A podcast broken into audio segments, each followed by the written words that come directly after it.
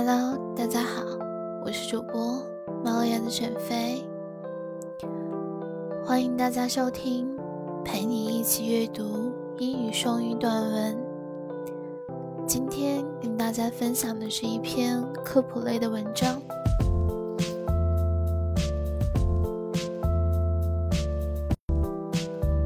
半夜怕黑不敢去洗手间，你不是一个人。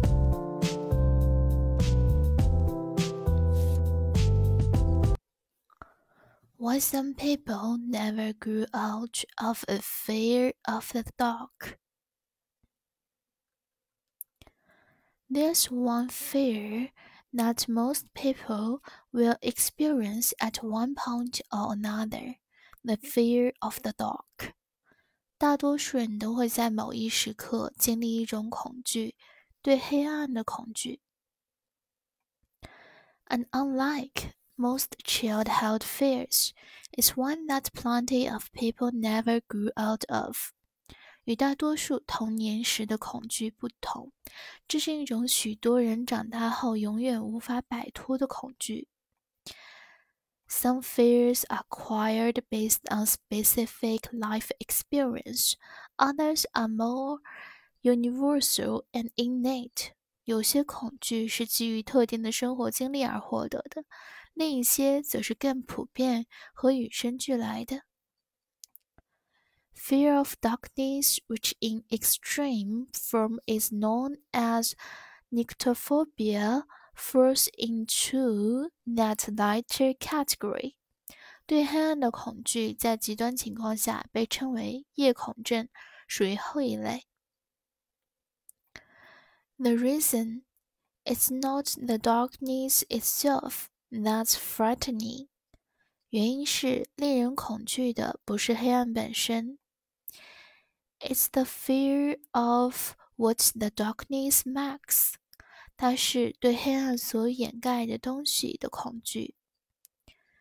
The dark leaves us vulnerable and exposed, unable to spot any threat that may be lurking nearby. 黑暗让我们变得脆弱和暴露，无法发现任何可能潜伏在附近的威胁。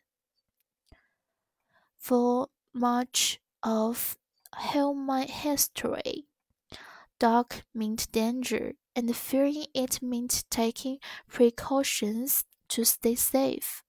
在人类的历史的大部分时间里，黑暗意味着危险，害怕黑暗意味着采取预防措施以确保安全。That's right, not really the case anymore. There's not much to fear when we spend the darkness hours of the day tucked safely in our beds, but darkness has nevertheless held on its place in our psyche as a manifestation of the terrifying unknown. 现在已经不是这样了。当我们安全地躺在床上度过一天中最黑暗的几个小时， 我们没有什么好害怕的，但黑暗仍然在我们的心灵中占据着它的位置，作为可怕的未知表现。Our brains, in other words, equate darkness with the frightening side of a limited possibility. 我们的大脑用另一句话说，相等于黑暗伴随着最终。 的恐惧的可能性。In one 2012 UK survey, nearly 40% of respondents said they were afraid to work around the house with the light off. 在二零一二年英国的一项调查中，近百分之四十的受访者表示，他们不敢关灯在房子里走来走去。In fact, 10% said that they wouldn't even get out of bed to use the bathroom in the middle of the night. 事实上，百分之十的人说他们甚至不会在半夜起床去上厕所。And in one small study, around half of the participants who characterized themselves as pro sleepers also admitted to being afraid of the dark, compared to just a quarter of self described good sleepers, suggesting that in some cases the fear can be powerful enough to cause chronic insomnia. 在一项小型研究中，约有一半自称睡不眠不佳者的参与者也承认害怕黑暗，而自称睡眠良好者的参与者只有三分之一。这表明，在某些情况下，这种恐惧可能强大到足以导致慢性失眠。But the connection to poor sleeping habits also make it easy to mistake fear of the dark of the other fears or for more general anxiety.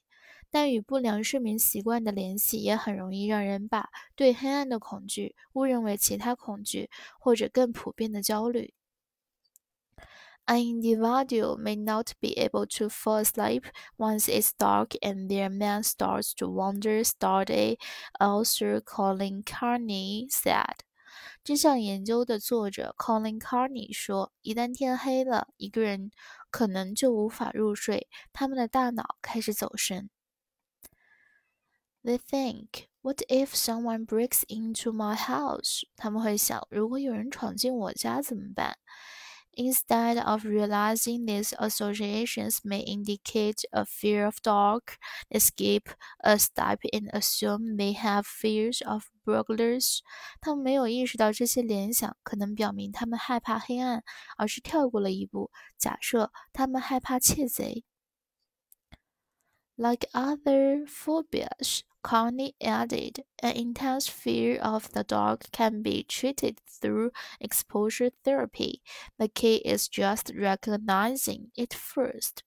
坎尼补充说，像其他恐惧一样，对黑暗的强烈恐惧可以通过暴露疗法来治疗。关键是首先认识到它。